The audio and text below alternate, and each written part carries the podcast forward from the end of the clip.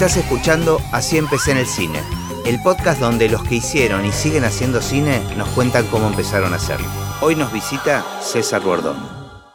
Bueno, siempre empiezo con la misma pregunta, que es si tenés noción en qué momento registraste el cine, cuando apareció, cuando te diste cuenta que existía en tu infancia. Sí, tengo, tengo una noción bastante nítida yo veía películas, me llevaban al cine y demás, pero siempre recuerdo que fuimos a ver una película con mi abuelo, con mi abuelo macho. ¿Macho? Macho, sí, se, eh, llamaba Salvador, pero todos le decían macho. Mira, qué buen sobrenombre. Y yo calculo que así... Fuera de época, ¿no? Sí, claro. Sí, sí, ahora es criticable, es criticable. Pero no, esa cosa, te diría medio primitiva, medio rústica, ¿viste?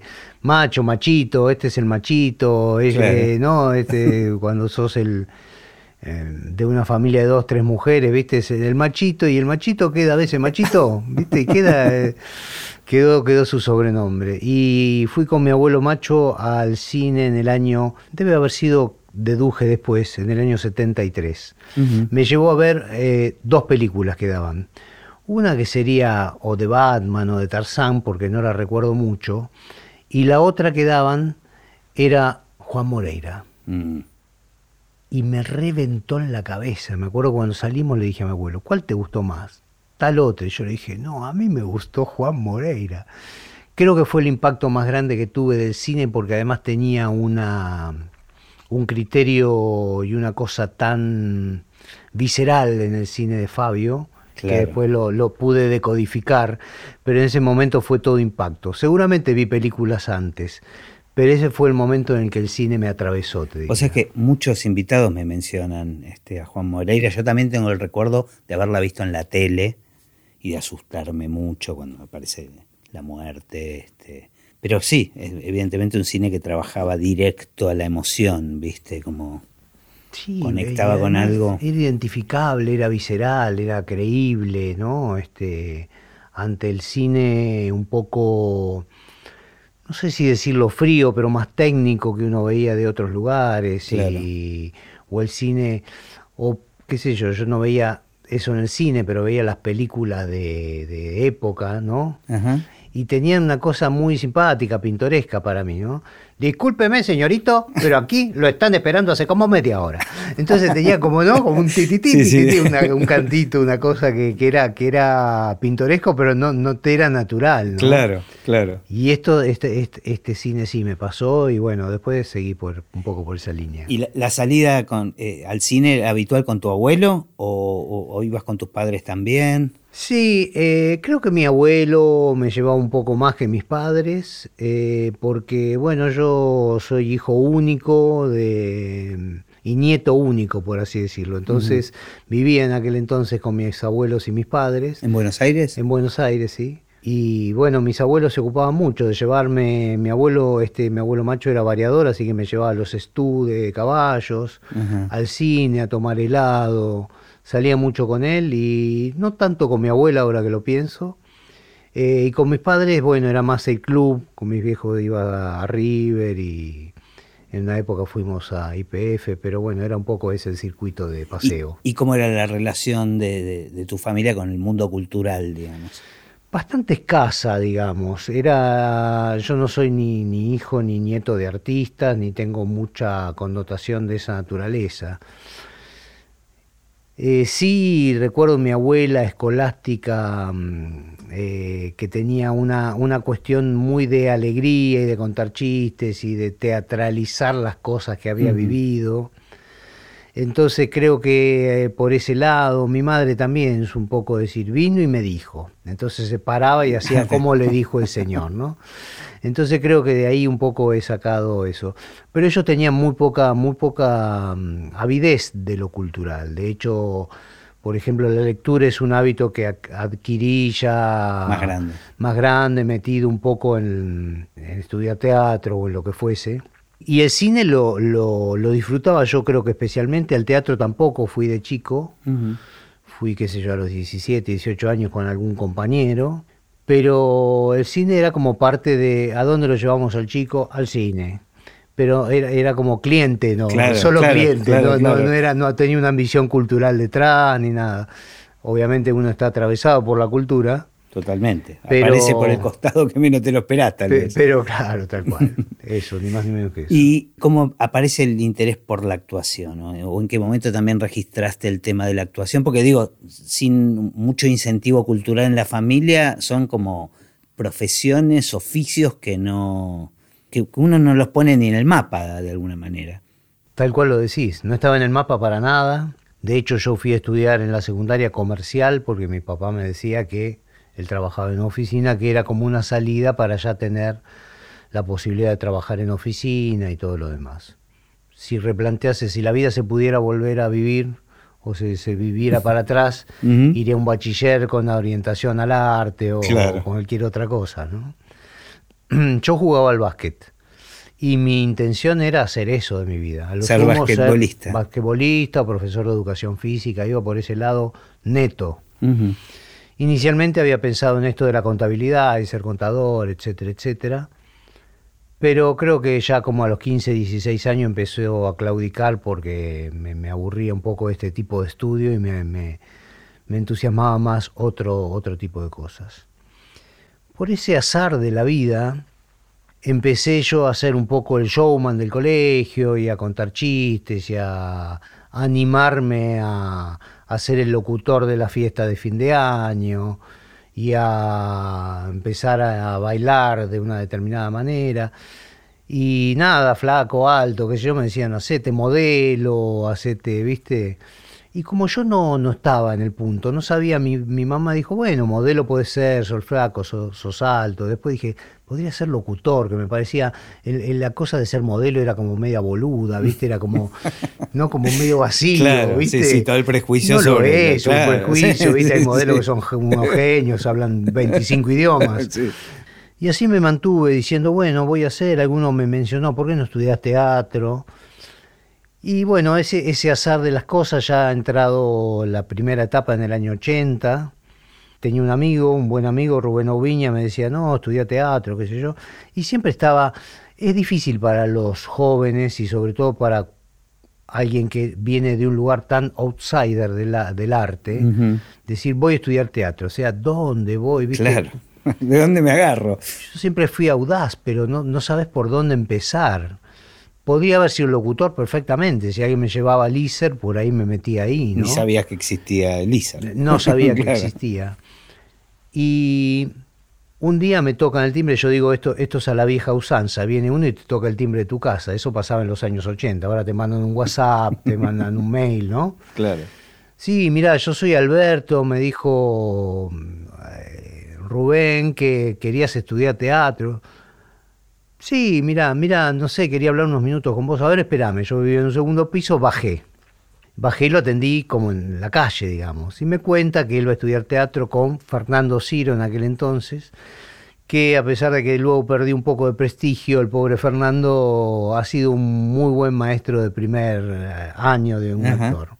Tenía su propia escuela. Tenía su propia escuela o recién la abría por aquel entonces. Bueno, dale, y trabajaba en una oficina y empecé a estudiar teatro. Este amigo te vino a buscar para que vos vayas con él, digamos, para que te haga la gamba. Claro, el otro le dijo, anda con Julio César. Claro. Que así me llamo y así me llamaban en aquel entonces. Anda con Julio César, que seguramente se prende el loco este. Claro. Y vino el otro, me tocó el timbre y yo dije, bueno, eh, a ver, vamos. ¿A todo esto estás en la secundaria? ya había terminado la ah. secundaria. No recuerdo puntualmente, creo que inclusive había terminado la conscripción, que era una cosa ahí. El básquet ya parecía que decantaba porque es esa edad, viste, 18, 19 años que o sos profesional o capotaste. Y me ganaba, de hecho, la vida. Ya estaba trabajando en oficina, pero todavía me ganaba la vida como árbitro de básquet o como entrenador de los, de los jovencitos.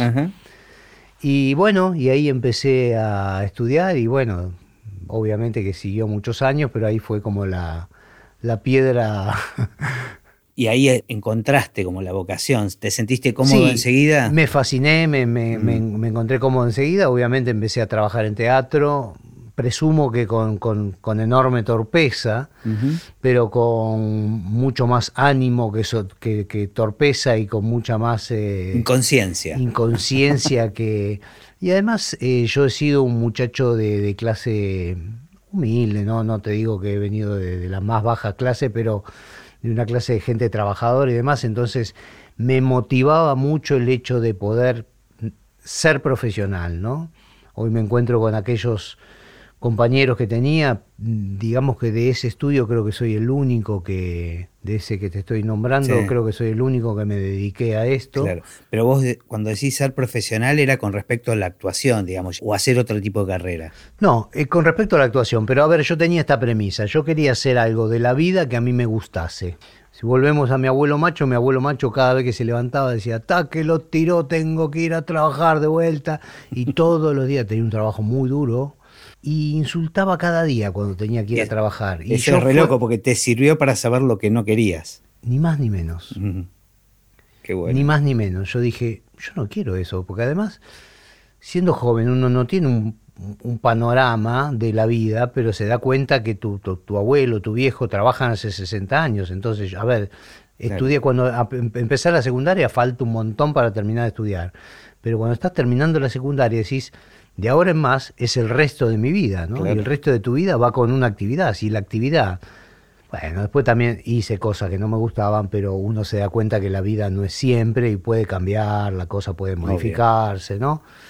Eh, todo eso que, hoy, que, lo leo hoy. Claro, hoy, hoy yo pienso en mis hijos y qué sé yo, y decir a los 18 años tener que definir a qué te vas a dedicar es como una locura, ¿no? Pero bueno, en esa época era, presión, así, claro. Y, viste, tenés que definir, o por lo menos para lo que era mi, mi círculo familiar, era, bueno, fíjate algo que te paguen y que te banques, mínimamente que te banques. Pero ellos no, no, tenían prejuicio con el teatro, con sí, tremendo ah. prejuicio, tremendo prejuicio. Venís acá con las carteras, están ahí todo el día, se dejan la barba, decía mi vieja, ¿viste?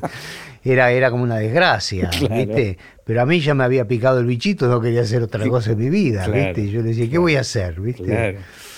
Y las discusiones propias de un joven con su madre, ¿viste? Que, que, además hoy lo entiendo siendo padre y es con todo amor, de decir qué va a hacer, va a perder el tiempo, qué sé yo. Y además que es real que es una, un, lugar muy frustrante hoy en día, ¿viste? Sí, sí. Lo conozco, me mandó un mensaje un tipo, estudiaste conmigo, no sé si te acordás, en tal época. Y ver que llegaste me hace pensar que siempre se puede, me dice el tipo. Y yo dije, miércoles, pero este tipo es un tipo de cincuenta y pico, sesenta años, o sea, eh, está bueno su anhelo, porque no creo que haya que terminar en un momento, acá, a los cuarenta me rindo, ¿no?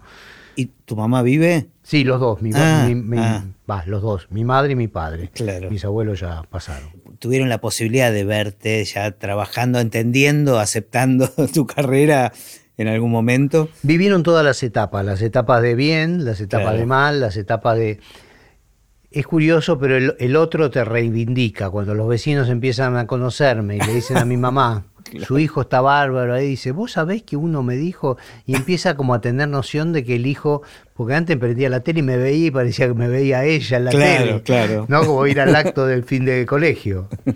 Y con el tiempo, bueno, esa es la ventaja de vivir muchos años, que la vida te da revancha. Mi vieja dijo, qué hermoso, mi hijo, todo lo que has logrado, hijo, y nunca te apoyé, nunca te apoyé. Bueno, fue interesante porque le dije, ya está, mamá, yo también atravesé con más fuerza esa etapa porque necesité además sacarme la carga de ustedes, ¿no?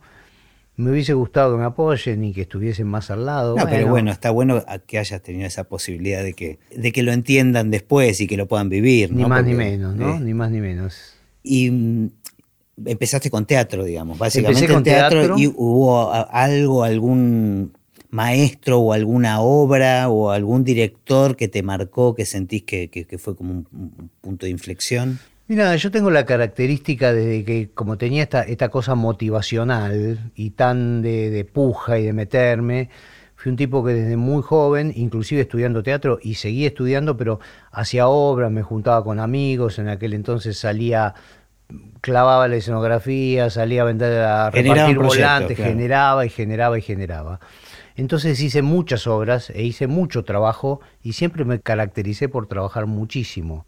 Hay una cuestión también que el movimiento se demuestra andando, ¿viste? Eh, siempre digo ahora que tengo como una experiencia de atrás, digo, ¿sabes cuántos proyectos me dijeron, uy, esto es una bomba? O yo mismo creí, con esto nos salvamos todos y fue un fracaso. Y, hay, y hay una que la hace uno, bueno, qué sé yo, me quedan 15 minutos, la hago y esa cosa, esa cosa rompe, todo, ¿no? Sí, sí. Entonces, eh, me parece que la prepotencia de trabajo es clave para ese asunto. Hay que hacer mucho. Hay que hacer. Después uno tiene tiempo de seleccionar y sobre todo en un momento hay que hacer. Y además, aún hoy me gusta hacer. Si puedo y me gusta, claro. lo hago, ¿no? Sobre todo porque también aún trabajando más en los últimos años en la industria, también pasa como me está pasando acá en el estudio que estamos compartiendo, que hay un filme independiente que de pronto resulta interesante o hay un género que todavía no has experimentado y eso te nutre de una manera que es donde uno crece. Lo demás es donde uno hace oficio, ¿no? Tengo que hacer esta película o esta serie de tal cosa, bueno, sí, lo hago con mi oficio. Sí, incluso con, los proyectos que tal vez uno no son los que más elegiría, o tal vez como espectador, tal, vez son con los que más se aprende, ¿no? El desafío también. Y, también de los fracasos, nadie quiere fracasar, pero uno ve todo lo que se equivocó y saca la cuenta, ¿no? También de todo lo que uno acertó, ve, ah, que viene esto, esto que planeé, esto que imaginé, esta pausa que hago, esta cosa, ¿no? Funciona. Pero bueno, eh, me parece que en la sumatoria es donde uno, es qué sé yo, es como, como, no sé, como el fútbol, como la cocina, ¿viste? Vos si te salen bien los guisos, y qué sé yo, tenés que hacer 200 guisos y empezás a... No tenés arroz, le pones fideo, no tenés tomate, le pones una zanahoria rayada. En el ensayo y el error, ¿no? Sí, exactamente, vas como vas como, como, como yendo, ¿no? ¿Y sentís que hubo, cuáles fueron los puntos de inflexión? Hubo dos o tres, este, hubo, hice una obra que se llamó Proceso Interior, que fue un momento clave porque se gustaba mucho y te estoy hablando del año 84, una cosa así, y gustaba mucho y la gente iba al teatro, entonces fue una obra muy interesante. Después eh, empecé a meterme como en el clown y estudié comicidad con Brisky, ya era como los años 88 o por ahí. Y como que en el humor encontré una clave que yo no esperaba, muy interesante y que me era muy, muy virtuosa. Eh, eso me llevó a que fuese a trabajar a la Banda de la Risa, que es un grupo de teatro que fue para mí la clave de todo, porque eh, con el grupo hacíamos cursos de música, de canto, de preparándonos para espectáculos, hice como cuatro o cinco espectáculos con ellos, música, canto, bufón, clown, y todo se aplicaba en el escenario en lo inmediato, entonces era prueba y error, prueba y error. Este, ajustado con un grupo, fue un momento muy creativo, muy interesante de mi vida. Y bueno, y después empecé a, tener como regularidad de actor de teatro, es decir, hacía un espectáculo independiente, uno en San Martín, uno comercial, uno en el Cervantes, y empecé como a tener una regularidad y una estabilidad de actor de teatro, por así decirlo.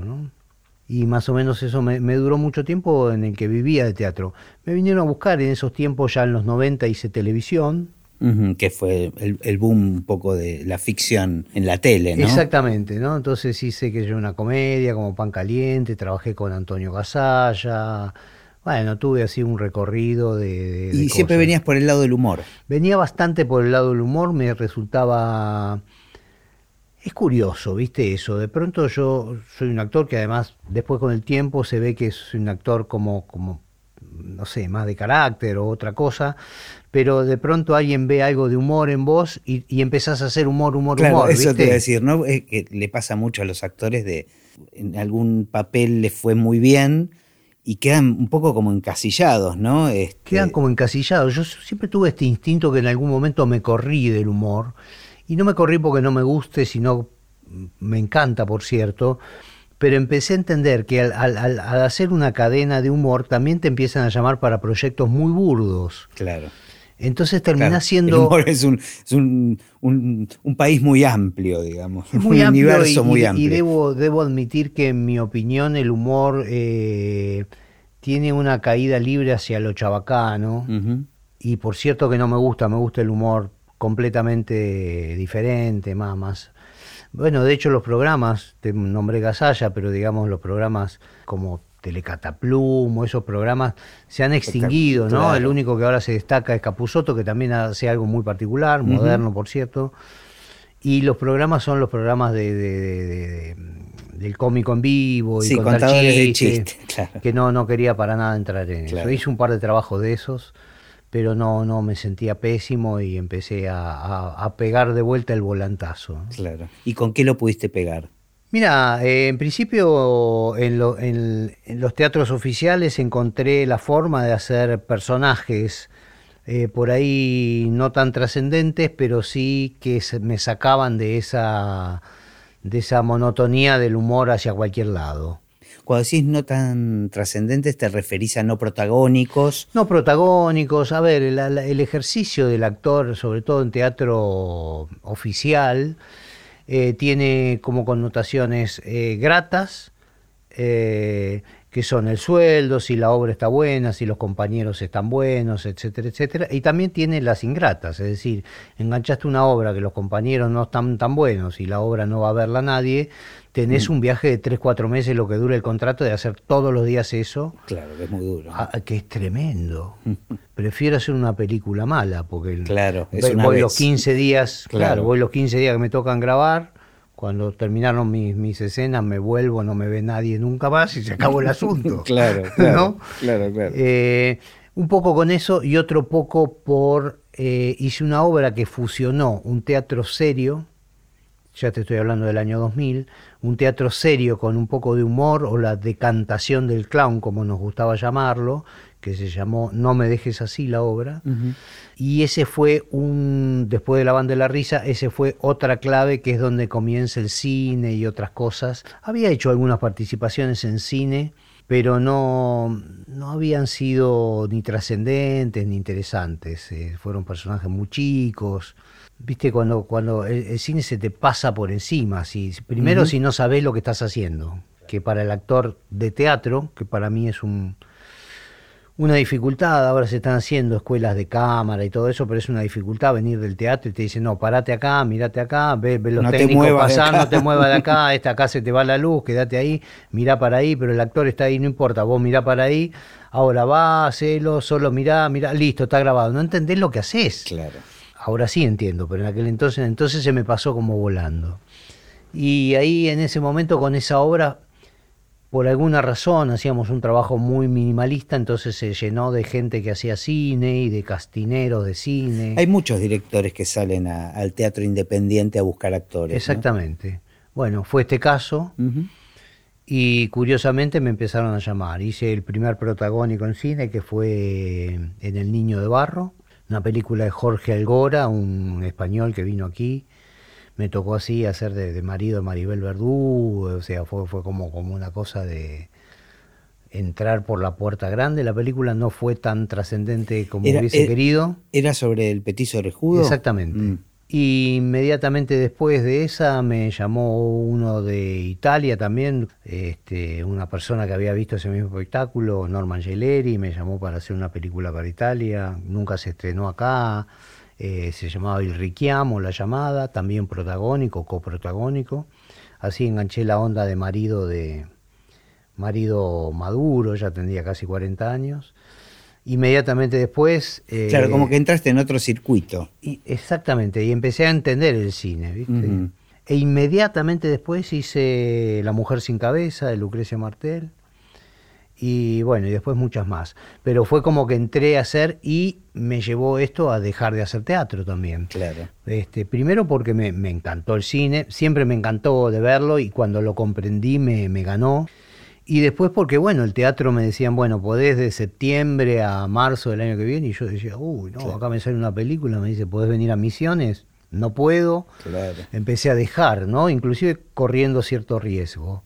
Claro, no solo cambia mm, la metodología de trabajo, digo, esto del saber pararse frente a la cámara, de a veces no interactuar con, con el resto, sino también la necesidad temporal que te requiere el teatro en relación al cine, ¿no? Es como, y a veces son como incompatibles. Creo que son incompatibles. Además, el actor de teatro necesita hacer una transformación para trabajar en cine, porque hay una cosa que me gusta decir, que dice que en, en la, en la televisión se muestra, en el teatro se, se representa y en el cine se piensa.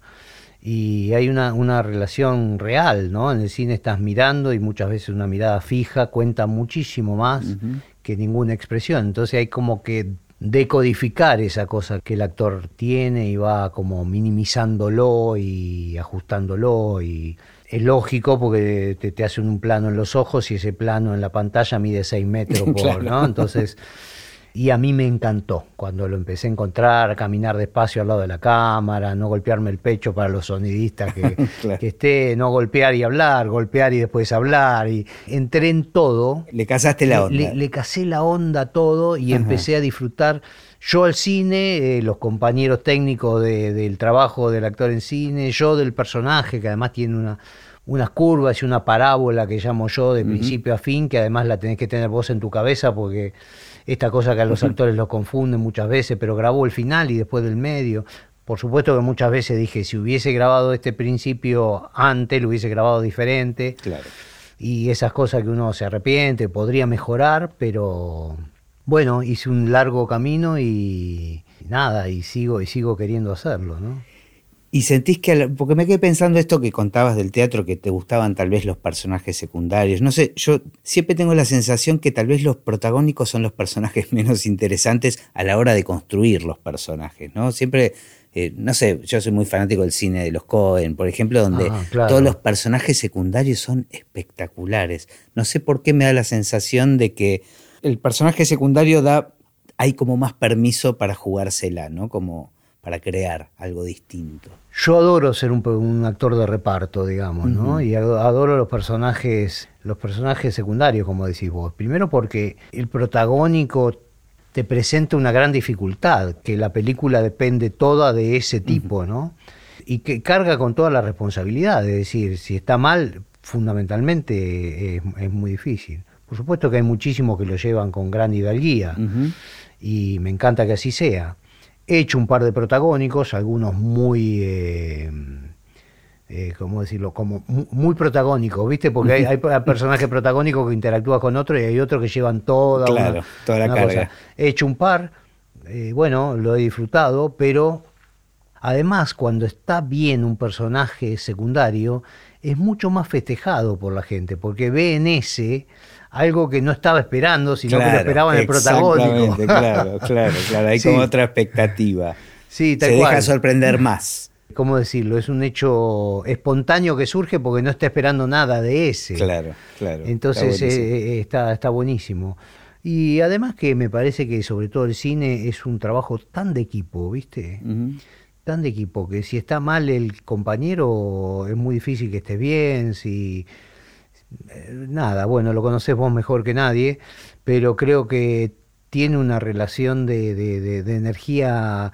Viste que además esas películas que todo la pasan bien, que hay buen equipo, que eso salen de una manera diferente, ¿viste? Sí, Más allá del éxito comercial que puedan tener o lo que sea, pero sí, hay algo que sucede ahí que es muy. Hay una magia que sucede ahí. Son esas energías que cambiaste a uno y cambió todo, ¿viste? Uno del equipo, uno que no se ve, un técnico. Ni más ni este, menos bueno, ni hablar de, un actor.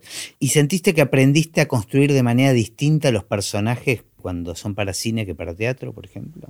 Sí, completamente diferentes y usando como una energía diferente. Y cada vez creo que se usa menos energía a medida que el tiempo pasa. Se, torna todo más minimalista. Mucho más minimalista, inclusive eh, esta cosa de, no me considero un tipo de, de, una vanidad muy elevada, pero hay como un ¿cómo explicarlo? A ver, como un, eh, un ejercicio del actor, donde el actor, todos te miran, tenés que tener la voz presente, tenés que saber lo que vas a hacer, eh, todos te dicen, no, vos tranquilo, tranquilo.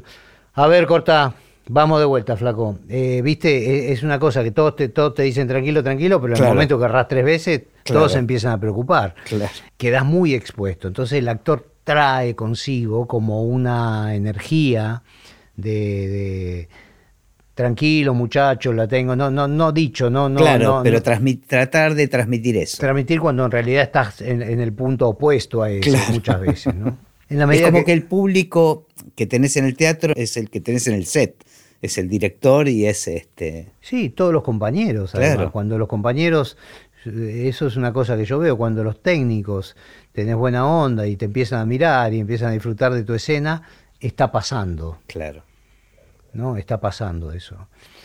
Y entonces, bueno, en relación a eso también venir con la energía regulada, porque también, viste, esa, esa energía de cómo va, todo bien, hola, qué tal, qué sé yo, si vas a estar 10 horas esperando cuando te toca la escena, lo único que querés hacer es sacártela de encima e irte. Y no está bueno, ¿viste? Vos tenés que estar en tu escena, concentrado en eso, y la forma es de estar un poco más inside, aun si el personaje es un sacado y todo, ¿no? Porque se te, se te va mucha energía. Debe ser una cuestión de edad también, ¿no? Claro. Tengo menos energía para gastar que, cuando tenía 30 años. o una sabiduría para administrarla más este, eficientemente, tal vez, ¿no? Uno va Seguramente, ¿no? Vas aprendiendo a eso, a tomar menos café. Porque los primeros rodajes tomás 72 café en una, en una jornada y al otro día estás cuatro días sin dormir. Ahora, trabajaste con un montón de directores y muy diversos, muchos muy reconocidos y estilos totalmente distintos, ¿no? Supongo que eso es muy, debe ser muy enriquecedor para un actor, porque aprendés metodologías totalmente opuestas. Eh, sí, uno se va quedando con algunas cosas que te gustan más, o vas como teniendo directores favoritos o algún tipo de forma de trabajarlo. Eh, igual hay directores inesperados que tienen tan clara la película en la cabeza que por ahí vos no la terminás de comprender mucho y no la ves, claro. y la tienen muy clara. Sí, en la diversidad también está, está el gusto. A ver, yo comprendo el cine como algo piramidal y entiendo que la película es del director. Entonces lo primero que hago es tratar de, entender cuál es la cabeza del director, no venderle, inclusive los libros, no los leo con, viendo qué dice mi personaje, sino que hago una, dos o tres lecturas de todo el guion, de todo el guion, para saber de qué va. Una de las preguntas claves que le hago al director es decir, ¿qué género es esto para vos? De forma tal que si me dice un western. te, pones en un mood ya. Eh. Me pongo como en un, en un estilo, ¿no? Eh, después le pido películas de referencia, no porque se vaya a aparecer la película que haga, sino para ver dónde la tiene ubicada, ¿viste? Si fuese una película de Cohen, como mencionaste después, tiene una película, entonces así decodifico que es una película con un argumento que puede ser ligeramente absurdo. Eh, claro, entendés la cabeza del director. Entiendo la cabeza del director. es, curioso porque es la misma metodología que utilizo yo todo lo que estás describiendo es lo mismo que hago yo este, para hacer la música. Me parece que es eso, entender que la película en general es de un director y entender la cabeza de ese director. Eso es lo fundamental. Es fundamental. No, no estar pensando tanto en qué es lo que tenés que hacer todavía, hasta no entender la película. Ni más ni menos. Creo que me ocupo último de mí que entender lo que quiere. Y todo el tiempo voy a consentir eso, sobre todo porque además en general, pero a ver, los actores no sé yo cuántas películas tengo, pero ponele, o, cualquiera de los técnicos, 30, 40, ¿viste? O sea, hay un montón de películas. Los directores tienen los más afortunados 8 9. Sí, sí, claro. Eh, y los más comunes uno o dos. El tipo tiene todo puesto en esa película, entonces hay que colaborar a esa idea para asistir a esa idea. El que más se equivoca es él si se equivoca. Claro pero uno confía en esa idea y confía atrás de, eso que él lleva como, una, como un estandarte que es su película. Y creo que a partir de ese momento las cosas van bien, ¿no? Eh, creo que hay, esos pilares son ahí, el director de fotografía, me ha aprendido a, yo saco fotos también. Entonces me, me, me, gusta mucho saber qué lente tiene y, y, dónde va y miro las escenas y veo cómo mete los personajes y digo, ah, este reparte media luz para la cara, entonces le da... Y me, no sé, me metí mucho en eso y me encanta, la verdad que me encanta. Y con respecto al tono del personaje, ¿te gusta eh, sugerir que el personaje vaya por otro lado que tal vez sentís que el director no lo pensó? O... Sí tengo el instinto, Muchas veces este, coincido y veo que los personajes... Tengo una tendencia, sobre todo en cine, a ser los más moderados que sacados. Porque entiendo que hay tiempo para sacarlo y es muy difícil ver un personaje que ya está sacado de entrada porque eh, es difícil rescatarlo muchas veces. Entonces no ensayo muchos tonos, no me gusta ensayar tampoco fuera del, set, muchas veces se hace, pero no me gusta mucho. Porque tiene una explicación. Los ensayos tienen como, a ver, supongamos que ensayo acá un, una amenaza. Estamos en un lugar eh, sentados a cuatro metros, eh, hay una acústica perfecta, eh, tengo un micrófono a 15 centímetros de la boca, y yo te digo, te voy a matar. Cuando pasa el set, te ponen una luz de abajo, no tenés que pisar al camarógrafo, este, el micrófono te lo pone en la oreja porque está tan cerrado el plano que para que se escuche, el director te pide que hables muy bajo y estás a 14 centímetros del actor que tiene mal aliento. Entonces tenés que decir, te voy a matar. Entonces la escena cambia completamente, entonces no tiene mucho sentido el ensayo que tenías. Si tenés grabado el tono aquel, claro. no te encaja nunca, ¿viste? Claro. Entonces me gusta ir a sorprenderme. Claro, como que el ensayo eh, no incorpora la dificultad técnica que tiene un set de filmación. Fundamentalmente en el cine. En el teatro se puede recrear. Por ahí el público aparece como una. En el teatro, el ensayo fundamental. Exactamente. Aparece el público como una connotación que podés negarlo o, no de acuerdo al tipo de género que hagas. Pero en el cine es muy, muy diferente, ¿viste? Muy, muy diferente. El tipo que te dice no te pises con el otro hay una serie de cosas que son in situ. Y me gusta me gusta hacerlo así voy relajado a hacerlo y por ahí he perdido el temor a equivocarme eso es fundamental que traía las primeras entonces este si me equivoqué me equivoqué y qué sé yo. Y después este con respecto a tu pregunta de sugerir un poco a ver, eh, soy muy intuitivo, no me llevo mucho por, por la escuela ni por lo que trae y demás.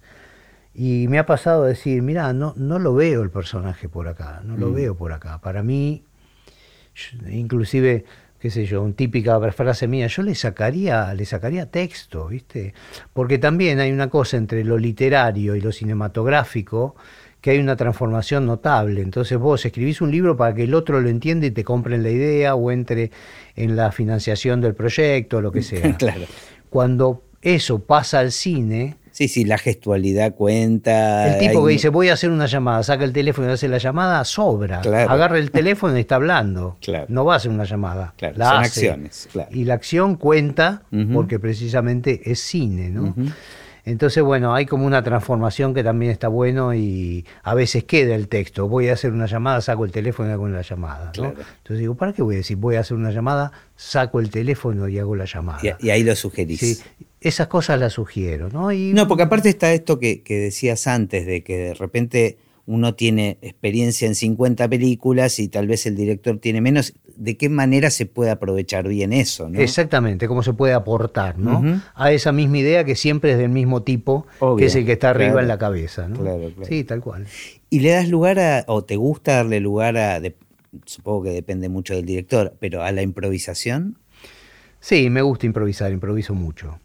Por supuesto que, bueno, hay géneros y géneros, las películas de época o cuando me ha tocado hacer películas en otro idioma o en otro acento, estoy como más limitado.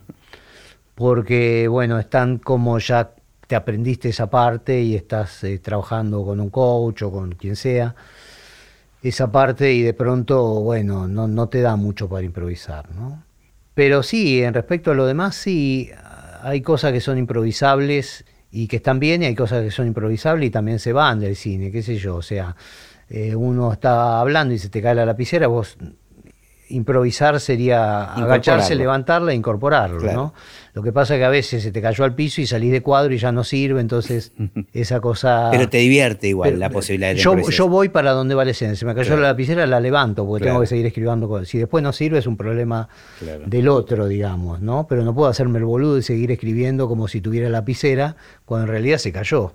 Pero te pasa también con el texto, de repente digo, eh, entiendo que hay directores que son muy estrictos con el texto. Cada vez menos cada vez menos. Cada vez menos son los directores así, decís. Estrictos con el texto, sí.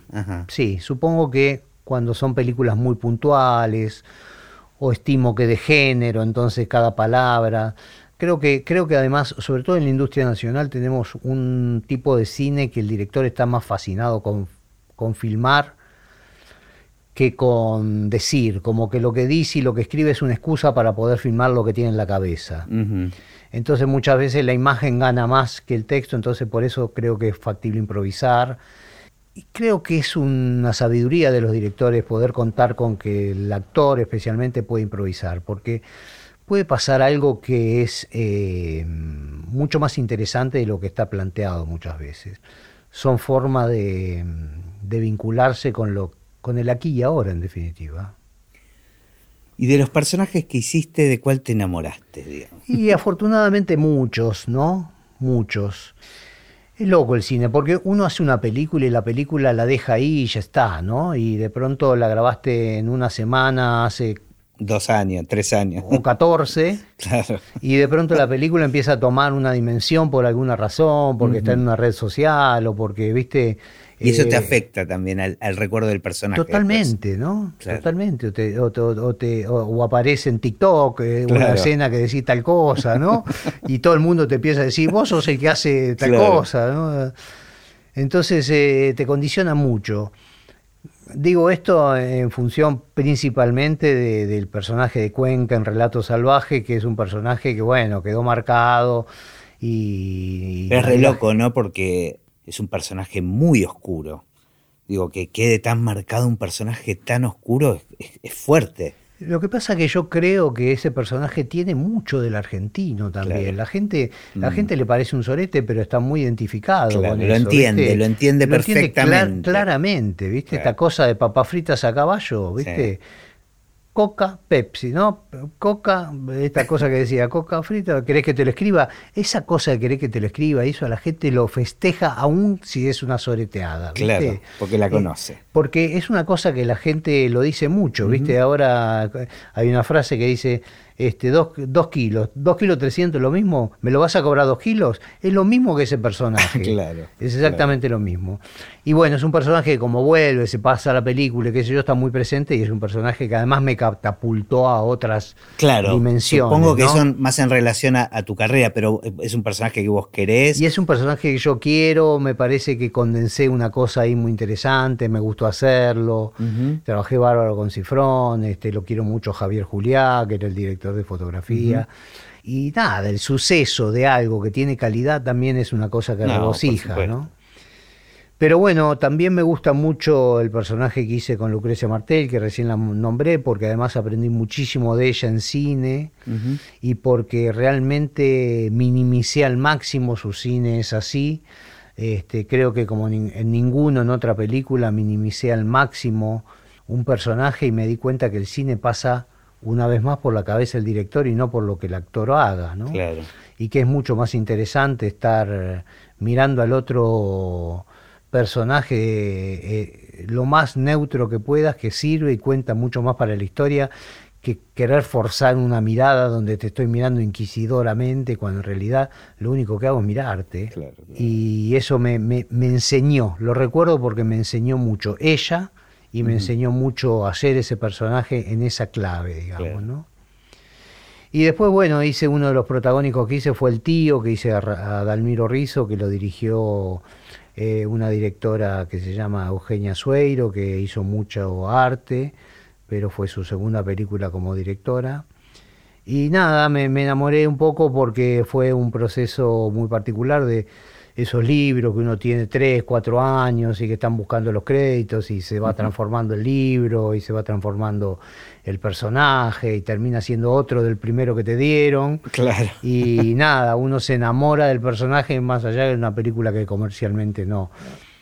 Pero fuiste siguiendo todo el proceso. Pero de- claro, pero el proceso que yo hice con la película fue un proceso más de tres años, improvisamos, nos juntábamos a charlar y qué sé yo, y fue muy lindo compartirlo. El proceso, además Eugenia muy abierta conmigo, muy abierta a pensar, a hablar, a, reírnos, a esas cosas, entonces bueno, me encariñé también muchísimo. Eh, no, me quedé pensando que otro personaje que debe haber sido así como eh, de los que te paran en la calle es el, el personaje que hiciste en la serie de Luis Miguel, ¿no? Sí, claro. como que mucha popularidad, ¿no? Fue como No, un- eso un fue la popularidad full, a full, a full, Ajá. y además fue la popularidad a nivel, no sé, internacional, ¿viste? Es Claro. una cosa que la, la, la, la plataforma Netflix te pone en un lugar. Tengo varias películas en Netflix, pero esa serie que además gozó de tanta audiencia y tanta cosa, Claro. este, sí, sí, me, me, me- me repercutió muchísimo. ¿Y te ¿no? gustó? ¿Disfrutaste de ese personaje? Muchísimo, muchísimo, porque además este, me agarró en un momento muy maduro, eh, trabajé con unos compañeros fantásticos, me empezaron a,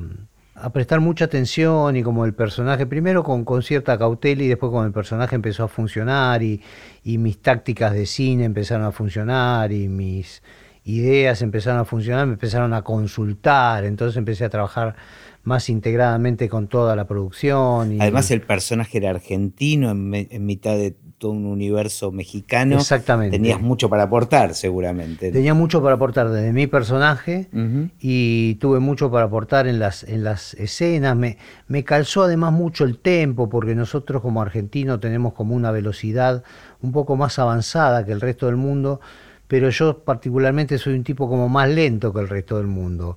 Ajá. Y se, por una de esas curiosidades, este tempo que tengo calzaba muy bien en esa... Y te vino bien a vos, estabas cómodo. Mexicana, entonces yo estaba muy cómodo. Sí, sí, me fue, me fue fantástico, la verdad que. Y encima, una vez más, tener esa suerte, como te decía, de relatos, de que tenés una cosa que gozás hacer, que la pasás bien y que encima tiene una trascendencia semejante, claro. es como ah, ah, un bingo eh, que no pasa todos los días. Claro. ¿no? Sí, sí, un placer eso. Y se trabaja muy como cine, se trabaja muy como Bueno, cine. sí, ya estas series son absolutamente Son como cine y más en ese lugar que tienen la, la- la infraestructura, la economía, la posibilidad de hacerlo, ¿no? Hacíamos una, dos, tres escenas por día, muchos meses, a diferencia del cine, y se, se puede trabajar muy bien, ¿no? Y fue fantástico. Pero ahí, ahí trabajan este, por capítulo o, o mezclan a veces No, se mezcla, se mezcla. ¿Se mezclan? Se mezcla, sí, se mezcla. Por, por cuestiones de, de costos de producción, me imagino.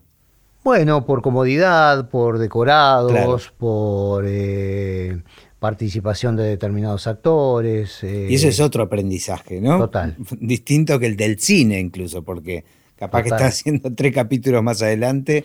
Sí, total. De hecho, fue este, la primera temporada, hice seis meses de México y grabé todos los días el primer mes, eh, dos veces por semana el segundo, 23 días libres, Mira, un día, claro. Al cuarto mes una semana completo, O sea, qué loco. no, una- un disparate. Tener la historia en la cabeza. aparte, Sí, ¿no? tal cual, tal cual, tal cual. Bueno, siempre también cierro con la misma pregunta que es, ¿qué pensás del futuro del cine? Es, ¿Qué pienso del futuro del cine? Uno ya en, esta, en estos tiempos de pandemia se pregunta qué, qué pienso del futuro. de la humanidad. Eh, así que el del cine entra, entra dentro de los grandes pensamientos. Yo creo y creo que el cine, mm, a diferencia del teatro, que todavía se puede mantener la- la- el romanticismo de las salas, pienso que ha cambiado, eh, ha cambiado de, de lugar. Si bien a los románticos nos gusta ver el cine en el cine, he tenido estas discusiones con unas películas que tengo para estrenar, de decir, no sé si no es mejor directamente apuntar a una buena plataforma a que tener la, la, mano alzada de llevarla a la sala para que la gente Mm. vaya y todo lo demás, ¿no? Eso como una cosa de cambio, pero me parece y creo que el cine, el cine se ha vuelto desde que comencé a trabajar hasta hoy como algo galáctico. Galáctico en términos de que el sonido, por ejemplo, es una cosa de los últimos 15 años que más evolucionó. En los últimos cinco años lo que veo como una evolución notable es la edición, que me parece que se puede hacer un milagro de una película, eh, que me sorprende muchísimo. Y bueno, y además un montón de cosas que no gobierno tanto, pero el 4K, lo- los efectos, eh, etcétera, sí. etcétera Las posibilidades técnicas. las ¿no? posibilidades técnicas que lo hacen infinito. Entonces me parece que, que- que vamos a... Y también eh, veo un gran futuro desde el punto de vista de que hay una demanda de productos audiovisuales hoy en día que ojalá no me equivoque y garantice una buena supervivencia de todos los que estamos en este medio por muchos años. Y, Con y- crecimiento, ¿no? Como y- con- sí, sí. sí, total, total. Bueno, me encantó. Muchísimas gracias. No, el agradecido soy yo. Un placer, lo teníamos pendiente Lo hace sí, un sí. par de años ya. ¿no? Casi, sí. Y, Sí, este, sí, otra vida. Otra vida. No, un placer. Muchas gracias. Gracias.